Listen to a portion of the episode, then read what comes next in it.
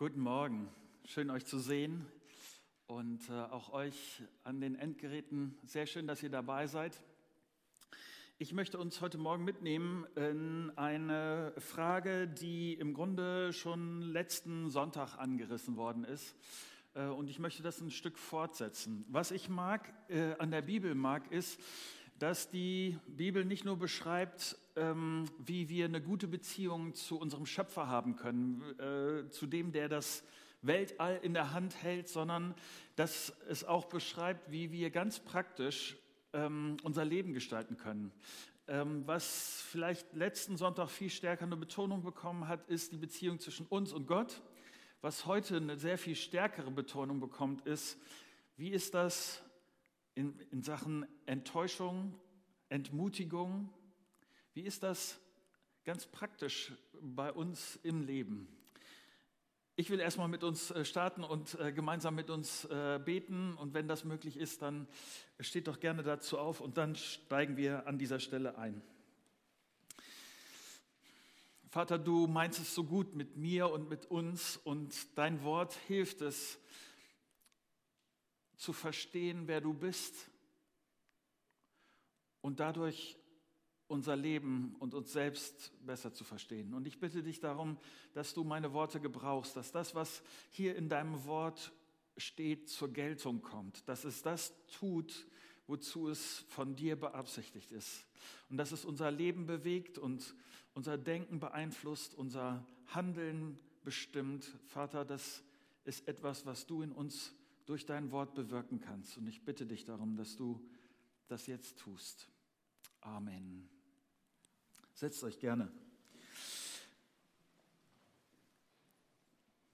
Wir haben in der letzten Woche uns äh, das bei Johannes dem Täufer angeguckt, wie das mit ihm war, als das mit Jesus nicht so war, wie er sich das damals vorgestellt hat, wie er frustriert ist von dem einen oder anderen und entmutigt ist, Zweifel hat. Heute wollen wir uns die die, diese Seite aus dem Alten Testament angucken. Und wir haben eben den Text von Nils äh, vorgelesen bekommen, den Text aus Nehemia. Und ich mag das sehr, dass was hier passiert oder was ich mit euch machen will, ist, Stück für Stück durch diesen Text hindurch zu gucken, weil ich glaube, dass man bei Nehemia sehr, sehr gut erkennen kann, was, was er macht in einer frustrierenden, enttäuschenden, entmutigenden Situationen und was das auch für uns heute bedeutet.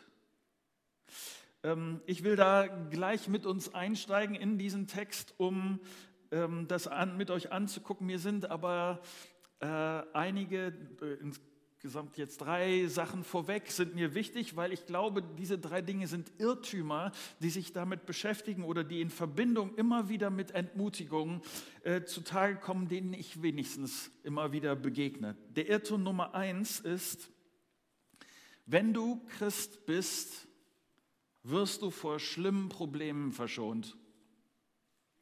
Das ist einfach nicht wahr. Die Bibel redet an keiner Stelle so. Christen haben keinen magischen Schutz vor Schmerzen oder vor Schwierigkeiten. Wir erleben Enttäuschung wie jeder andere Mensch auch. Irrtum Nummer zwei. Und ich weiß, das, was ich jetzt sage, das kann sehr missverständlich sein. Und wenn du das nachher, wenn du denkst, was wollte Marco da jetzt genau sagen und so, schreib mir eine E-Mail und äh, lass uns darüber reden. Aber äh, der Irrtum Nummer zwei ist, dass die Bibel eine Antwort auf jedes Problem des täglichen Lebens hat. Es ist nicht so. Es gibt Lebensbereiche, zu denen die Bibel nichts Spezielles sagt. Es gibt Situationen, in denen wir schlicht mit dem Schweigen Gottes konfrontiert sind oder in der wir, äh, Situationen, in denen wir die Freiheit haben, so oder anders zu entscheiden. Die Bibel gibt nicht ein Rezept für jede spezielle Situation, in der wir uns befinden. Irrtum Nummer drei.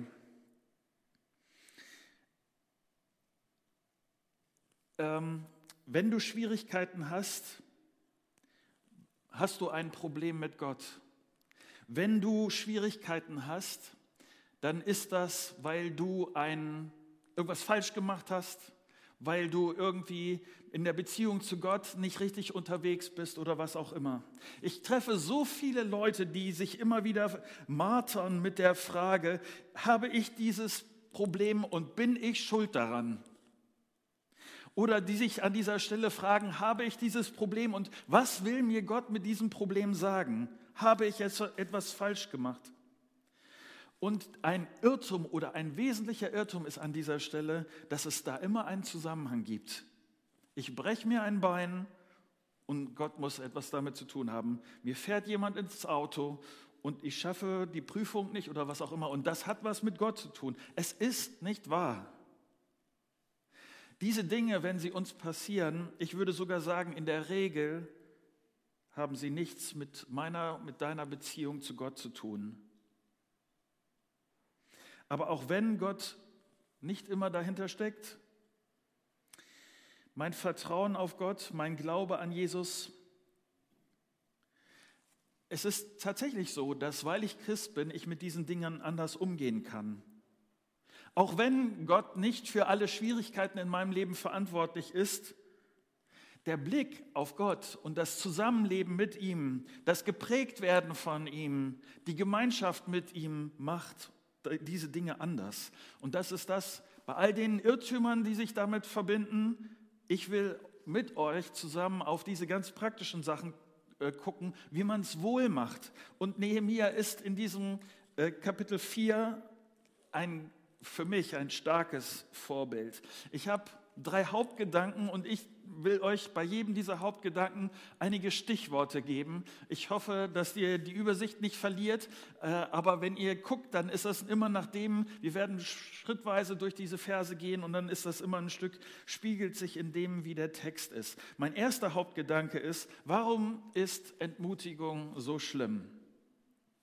Wir haben eben diesen Text gelesen, den Bericht aus dem, und ich will kurz was sagen zu der Situation, in dem sich dieser Bericht äh, abspielt. Das Volk Israel ist grausam erobert worden und es ist umgesiedelt worden in, ein, in eine andere Gegend weit weg. Und seitdem Israel erobert worden ist, seitdem Israel umgesiedelt worden ist, ist dieses Land, liegt dieses Land in Trümmern.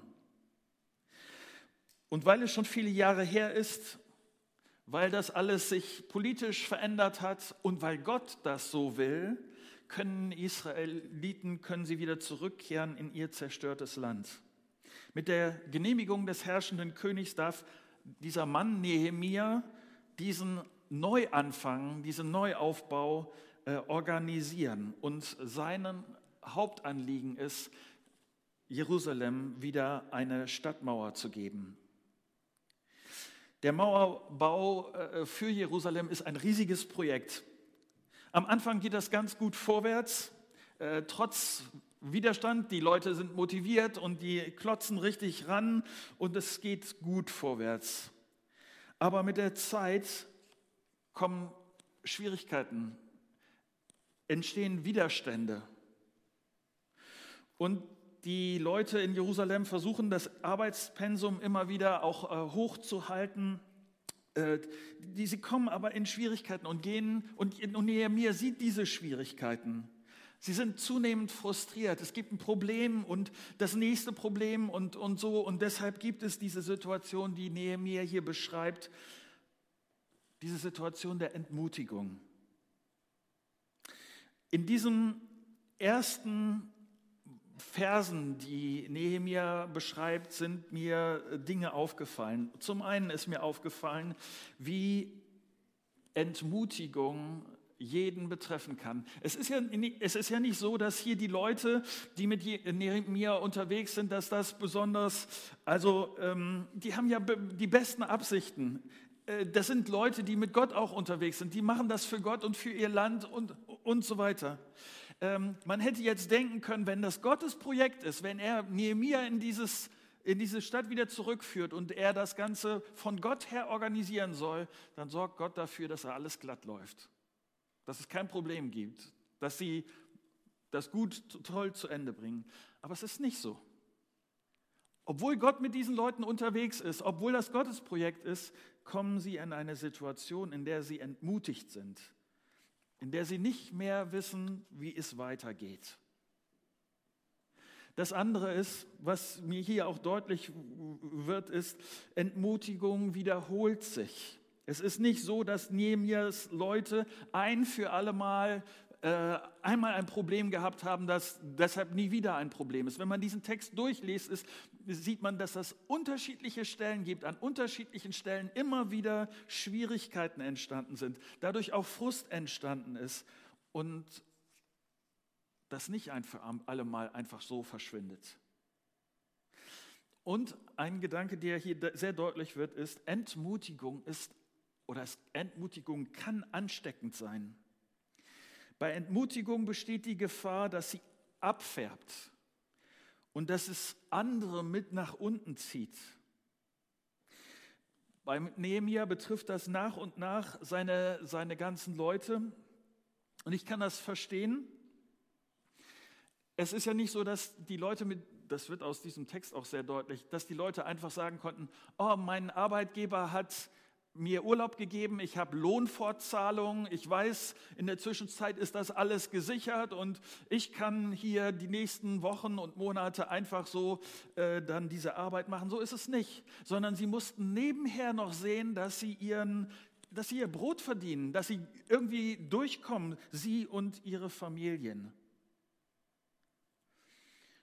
Und für sie ist diese Situation, diese Doppelbelastung zu einer Schwierigkeit geworden, bis dahin, dass sich Leute verschuldet haben, damit sie sich auf diese Mauerbaugeschichte konzentrieren konnten. Und nach und nach lässt die Begeisterung nach und die Enttäuschung und die Entmutigung setzt ein Mein zweiter Gedanke in diesem Zusammenhang ist, was, was sind die Ursachen dafür? Weshalb sind die Leute von Nehemia so entmutigt? Und dieser Bericht nennt ein paar ganz einfache Gründe. Der erste Grund ist Erschöpfung. Hier in Nehemia 4, Vers 4 steht, das Volk von Juda sagte, die Kraft der Träger reicht nicht mehr. Die Kraft der Träger reicht nicht mehr. Die Juden haben damals einiges schon geschafft, aber sie sind müde, ausgepumpt. Ein Stück der Mauer steht, aber sie haben auf vieles verzichtet, hart gearbeitet und deshalb hat in diesem Moment Entmutigung ein ganz einfaches Spiel. Ich glaube, dass das heute im, Prinzip nicht anders ist. Manche Leute sind entmutigt oder ich kenne Situationen in meinem Leben, da bin ich entmutigt, einfach weil ich kaputt bin am Ende, weil ich über längere Zeit viel gegeben habe und ich bin einfach müde, erledigt. Was manchmal für mich ein wichtiger Punkt ist, einfach an dieser Stelle äh, festzustellen, ich brauche wieder auftanken. Ich brauche dann äh, ähm, mehrere Abende, äh, mehrere Nächte, wo ich gut schlafe wo ich rechtzeitig ins Bett gehe und genug Zeit habe, mich zu erholen. Auch kreativ zu faulenzen. Ferien, Urlaub zu machen, sind an dieser Stelle wichtige Momente, um dieser Entmutigung zu entkommen. Ein zweiter Grund für Entmutigung kann sein, dass Altlasten ungeordnet sind. Ich fand das sehr interessant hier, dass die ein, ein starkes Argument für die Leute, die zu Nehemiah kommen, ist in Vers 4, der Schutt ist zu viel. Der Schutt ist zu viel. Wir müssen es so, uns so vorstellen, die, die Eroberung Jerusalems ist so passiert, dass von den Mauern nur noch Ruinen übrig geblieben sind. Wenn die Juden was komplett Neues aus, äh, angefangen hätten, dann wäre das ja die eine Sache gewesen. Aber es ist nicht nur, dass sie was Neues anfangen, sondern das Alte ist immer noch da. Diesen ganzen Schuttberge, das, was vorher kaputt gegangen ist, das liegt immer noch da. Es war erstmal ein Chaos aus der Vergangenheit. Sie wurden immer mehr entmutigt durch das, was sie auch da aufräumen mussten. Und das Aufräumen, das Alte, das hat sie abgehalten. Vielleicht kennst du das auch, das Schutt, Altes, Vergangenes aus deinem Leben, dass dich das hemmt. Und weil du an der einen oder anderen Stelle mit Sachen aus deiner Vergangenheit nicht weiterkommst oder sie nicht anpackst, weil sie immer noch äh, das in deinem Kopf besetzen, dass, das, dass deine Gedanken immer noch darum kreisen, dass es, dass es dich beschäftigt und dich festhältst, dass es dir Kraft raubt, dich, dich entmutigt. Vielleicht ist es eine Beziehung, die nicht geklärt ist von früher. Und es blockiert mich. Vielleicht sind es die Finanzen, die nicht geordnet sind und das eigentlich schon längst hätte, du hättest es machen müssen und du siehst die Rechnung und du siehst das, was das an Organisation braucht und es hängt dir hinterher und es entmutigt dich, es zieht dich nach unten. Die Juden hätten diese Mauer nicht bauen können, wenn sie den Schutt nicht weggeräumt hätten. Und manchmal es, geht es darum, erstmal die Altlasten zu ordnen und dann weiter zu gucken. Im selben Vers äh, wird auch deutlich, dass dadurch die Perspektive fehlt. Weiter in diesem Vers 4, da sagen die Juden, alleine ist es uns zu schwer. Wir kommen nie ans Ziel. Man könnte hier vermuten bei dem, was Sie hier beschreiben, Sie sind ungefähr, sagen wir, sind bei der Hälfte Ihrer Arbeit. Aber es ist ein Moment, wo Sie bereit sind aufzugeben. Sie sehen in diesem Moment weniger auf den allmächtigen Gott, Sie sehen nicht auf das, was Sie geschafft haben, sondern Sie sehen auf das, was noch vor Ihnen liegt. Und das schätzen sie durch die, durch die Entmutigung, durch die Erschöpfung, durch all das, was sie gerade runterzieht, denken sie, das, das ist viel zu viel, das schaffen wir nicht. Vielleicht geht dir das auch manchmal so. Du bist entmutigt durch das viele, was noch vor dir liegt und du denkst immer wieder, wie soll ich das schaffen? Wie soll das gehen? Und wenn wir hier bleiben, dann lähmt uns diese Entmutigung, hält uns fest und es passiert, die, die Gefahr ist groß, dass wir wirklich erstarren vor wegen fehlender Perspektive. Das hat viel zu tun mit äh, dem Nächsten, dass, dass uns schlicht Angst beschäftigt. Weiter in Vers 5. Unsere Feinde dachten, noch bevor die Juden uns bemerken, sind wir schon mitten unter ihnen, bringen sie um und zerstören ihr Bauwerk. Aber, um, äh, aber immer wieder kamen Juden, die in der Nähe wohnten, und, zu uns und erzählten, was die Völker ringsum gegen uns im Schilde führen. Das ist ein sehr interessanter äh, Ablauf, der hier stattfindet. Es gibt Juden damals Israeliten, die haben Feindberührung. Also Leute, die um sie herum wurden, die kein Interesse daran haben, dass diese Stadt wieder funktioniert.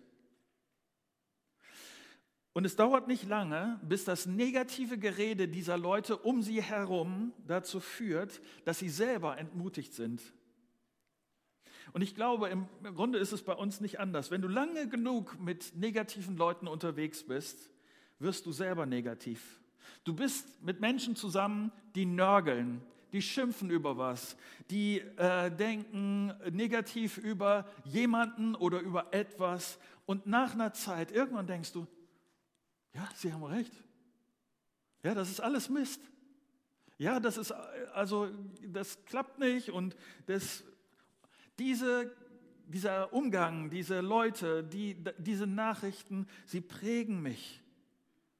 Und auf einmal fange ich auch an zu nörgeln oder zu meckern über Dinge, die ich vielleicht vorher viel nüchterner, viel entspannter gesehen hätte. Angst und negatives Gerede können sehr ansteckend und sehr entmutigend sein. Ich bin äh, dankbar dafür, dass dieser Text damit nicht aufhört, sondern dass es eine Perspektive gibt. Nämlich die dritte, der dritte Gedanke ist, was kann ich dagegen tun? Äh, was ist das, wie ich Entmutigung begegnen kann.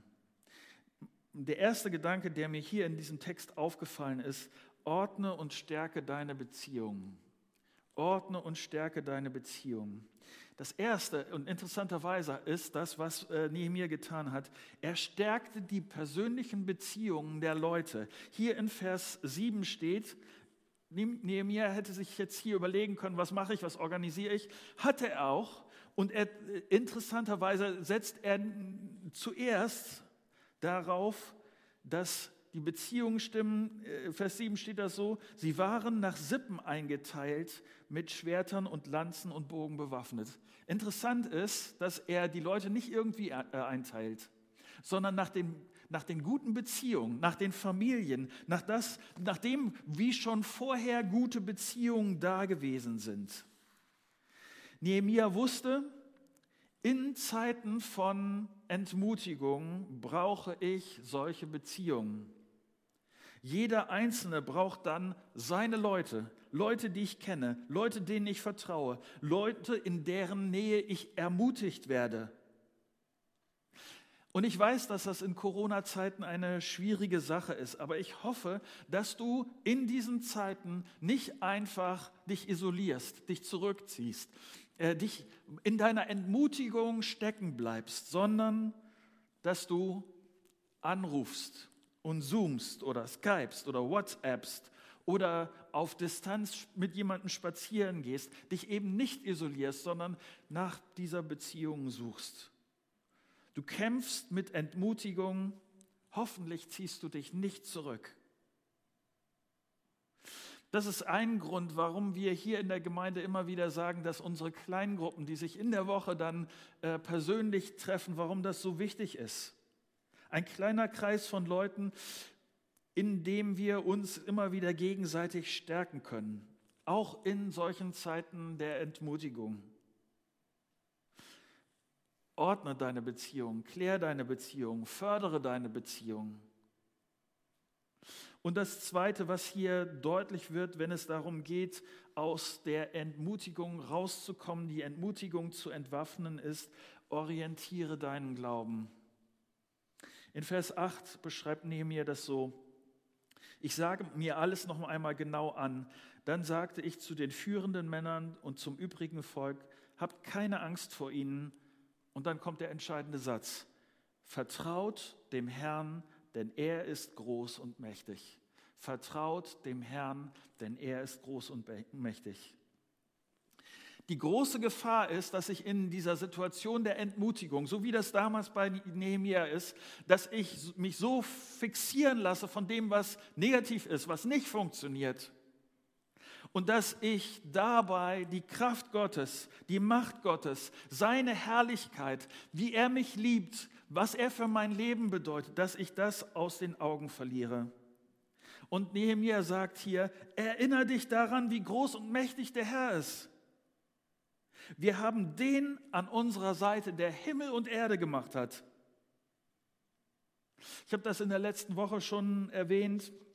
Wenn du entmutigt bist, denke an, an die andere Seite. Lass dich herausfordern, ermutigen von dem, was Leute erlebt haben. Wenn du in der Gefahr steckst, mutlos zu werden, lass dich durch die Bibel anstecken von diesen Leuten, die das alles schon durchhaben und die dich hinweisen auf den, der über all dem steht, der dich nicht loslässt. Lass dir nicht einreden, dass Aufgeben an dieser Stelle der beste Gedanke wäre. Es ist nicht wahr. Gott ist dein Vater. Er ist mit dir. Er ist dein Vater. Und ich hoffe, dass das Dritte, was hier auch deutlich wird, ist, was dir vor Augen bleibt. Und ich habe ein bisschen, sagen wir das, ein bisschen martialischer formuliert. Ich habe das formuliert mit attackiere deinen Feind. Weil das ist ja so eine Situation hier bei Nehemia. Es geht da um Auseinandersetzungen und zwar um sehr handfeste Auseinandersetzungen. In Vers 8 steht, kämpft für eure Brüder und Söhne, für eure Töchter und Frauen und für eure Häuser. Hier ist deutlich, es braucht aktiven Widerstand. Wenn du mit Schwierigkeiten zu kämpfen hast, wenn du deprimiert und entmutigt bist, dann bleib nicht passiv Kämpf dagegen an, mit dem, was dir zur Verfügung steht. Finde dich nicht mit diesem Zustand ab. Rede dir nicht ein, es gäbe keinen Ausweg. Und vor allem, ich, ich, ich darf das mal so äh, äh direkt sagen, bade nicht im Selbstmitleid. Nichts ist schlimmer, als wenn du dich um dich selber drehst, um dich selber trauerst. Das lähmt und da kommst du nicht weiter. Und ich rede nicht so oft über den Teufel und über den Feind Gottes. Ich glaube, er ist es nicht wert, aber ich glaube, dass es wichtig ist, eine Realität vor Augen zu behalten, denn er ist aktiv. Er legt es darauf an, dich zu entmutigen. Das ist ein, die Bibel redet von einem geistlichen Kampf. Und Entmutigung ist des Teufels starke Waffe. Wieso? Weil er weiß, dass wenn du ein entmutigter Christ bist, dass du dann für Gott, für seine Ehre unbrauchbar bist. Du bist neutralisiert. Du bleibst passiv. Du bist in der Defensive. Ich beschäftige mich mit, mich, mit mir selbst. Jakobus im Neuen Testament, im vierten Kapitel seines Briefes, sagt er das ziemlich deutlich, dass er sagt, er fordert dich heraus, leiste dem Satan Widerstand und er wird von dir fliehen. Sprich mit Gott über deine Situation das, was dir Schwierigkeiten macht, nenne diese Schwierigkeiten beim Namen und bitte Gott um Weisheit, was der nächste Schritt ist, der dran ist. Erzähl das auch deinen Mitgeschwistern, die, die mit dir an Jesus glauben. Erzähl das deinen Leuten in der Kleingruppe. Bitte sie für dich zu beten und gib nicht auf. Mein vorletzter Gedanke zu diesem dritten Punkt äh, konzentriere dich auf das Wesentliche. Ich kann, wenn ich entmutigt bin, kann ich manchmal orientierungslos sein und ich, ich verliere manchmal die Prioritäten. Ich bin froh, dass Nehemia hier uns vormacht, wie das, wie das geht. Vers 9. Als unsere Feinde hörten, dass wir alles wussten und dass Gott ihre Pläne vereitelt hatte, konnten wir wieder an die Arbeit gehen, jeder an seinen Platz. Nehemiah mit seinen Leuten haben sich konzentriert auf das, was jetzt dran war, was, was wesentlich ist. Stress und Enttäuschung entsteht, wenn unsere Prioritäten nicht geordnet sind, wenn, wenn wir 20 Dinge gleichzeitig machen wollen. Nehemiah sortiert das mit seinen Leuten, wenn er sagt, wir aber gingen wieder an die Arbeit, jeder an seinen Platz. Das geklärt, was dran ist. Wenn du entmutigt bist, dann überlege, wenn du kannst, auch mit jemandem zusammen, was wirklich wichtig ist und welcher Schritt als nächstes dran ist. Und ich habe das, das ist mein letzter Gedanke, ich habe das schon immer mal wieder eben erwähnt. Ich glaube, dass das ganz wichtig ist als fünftes, kapituliere nicht. In Vers 14 steht, unser Gott wird für uns kämpfen. Unser Gott wird für uns kämpfen für Nehemia, du musst wissen, Nehemia hatte vorher ein entspanntes Leben, bevor er nach Jerusalem gekommen ist, war alles ziemlich relaxed, alles gut. Ähm, es wäre für ihn das Einfachste gewesen, dass er hier an dieser Stelle gesagt hätte, okay, das wird mir jetzt hier alles zu kompliziert und zu anstrengend, ich gehe wieder zurück und äh, alles, äh, dann, ich bin durch damit. Aber Nehemia hat nicht aufgegeben. Unser Gott wird für uns kämpfen, das war sein Motto.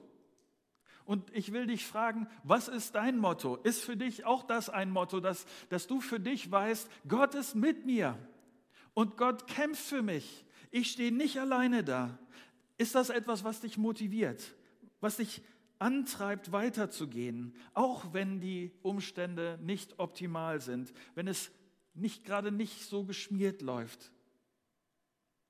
In so einer entmutigenden Zeit hat Nehemiah nicht aufgegeben, sondern hat hat auf Gott gesehen und angepackt. Nehemiah hat sich auf Gott verlassen. Worauf verlässt du dich? Jesus ist auf diese Welt gekommen, um dir nahe zu sein. Er hat den Weg zu Gott frei gemacht. Du kannst wirklich, ich, ich finde es immer wieder erstaun, erstaunlich, wenn Jesus im Neuen Testament, wenn er sagt, wir sind seine Freunde. Aber so will Jesus mit dir unterwegs sein. So steht das nochmal an einer anderen Stelle und ich hoffe, das ist etwas, was du im Kopf behältst, weil für mich das ganz gut das zusammenfasst, was hier äh, Nehemiah in seinem Leben durch seine Aktionen zeigt. Hebräer 12, 1 und 2, da steht, wir wollen durchhalten in dem Lauf, zu dem wir angetreten sind. Dabei wollen wir Jesus nicht aus den Augen lassen. Er ist uns auf dem Weg des Vertrauens vorangegangen und bringt uns auch zum Ziel. Wir wollen durchhalten in dem Lauf, zu dem wir angetreten sind. Dabei wollen wir, Jesus, dabei wollen wir Jesus nicht aus den Augen äh, lassen.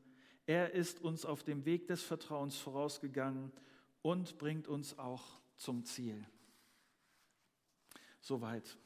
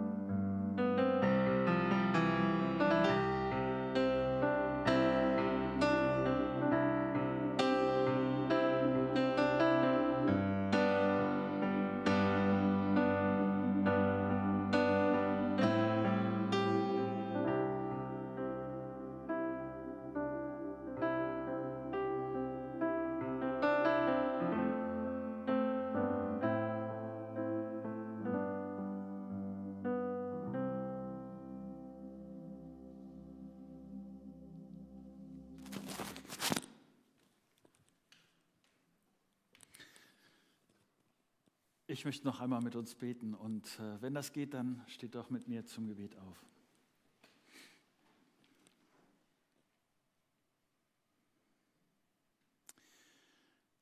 Vater, ich danke dir dafür, dass du unser Herz kennst und wie wir manchmal in schwierigen Situationen äh, in Entmutigung stecken bleiben. Und ich danke dir dafür, dass du uns mit Nehemiah so ein Beispiel gibst, wie wie das Leben mit dir so anders laufen kann, weil wir wissen, dass du mit uns bist und wie das ganz praktische Schritte gibt, die Nehemiah uns da als Beispiel zeigt. Vater, ich bitte dich für diese Zeit, wo manches durch Corona so verwirrend ist und anstrengend und äh, manches auch äh, uns so leicht runterziehen kann. Ich bitte dich darum, dass du uns hilfst, auf dich zu sehen. Ich bitte dich darum, dass, dass wir sehen, wie, wie du uns nahe sein willst und uns helfen willst, ganz konkret Schritte zu gehen, mutig zu bleiben, den Kampf auch an manchen Stellen anzunehmen und ihn zu führen, Dinge zu ordnen, bewusst Entscheidungen zu treffen. Ich bitte dich für unsere nächste Woche und du weißt all das, was, was passieren wird und du weißt auch, was wir brauchen an Weisheit und Energie und Mut. Segne du uns bitte. Amen. Ich verabschiede mich von euch an den Endgeräten. Wir haben jetzt hier in Walle noch einen kurzen Moment, wo wir Corona-Instruktionen bekommen und äh, uns geholfen wird, koordiniert wieder rauszugehen. Henry, ich glaube, das ist dein Ding.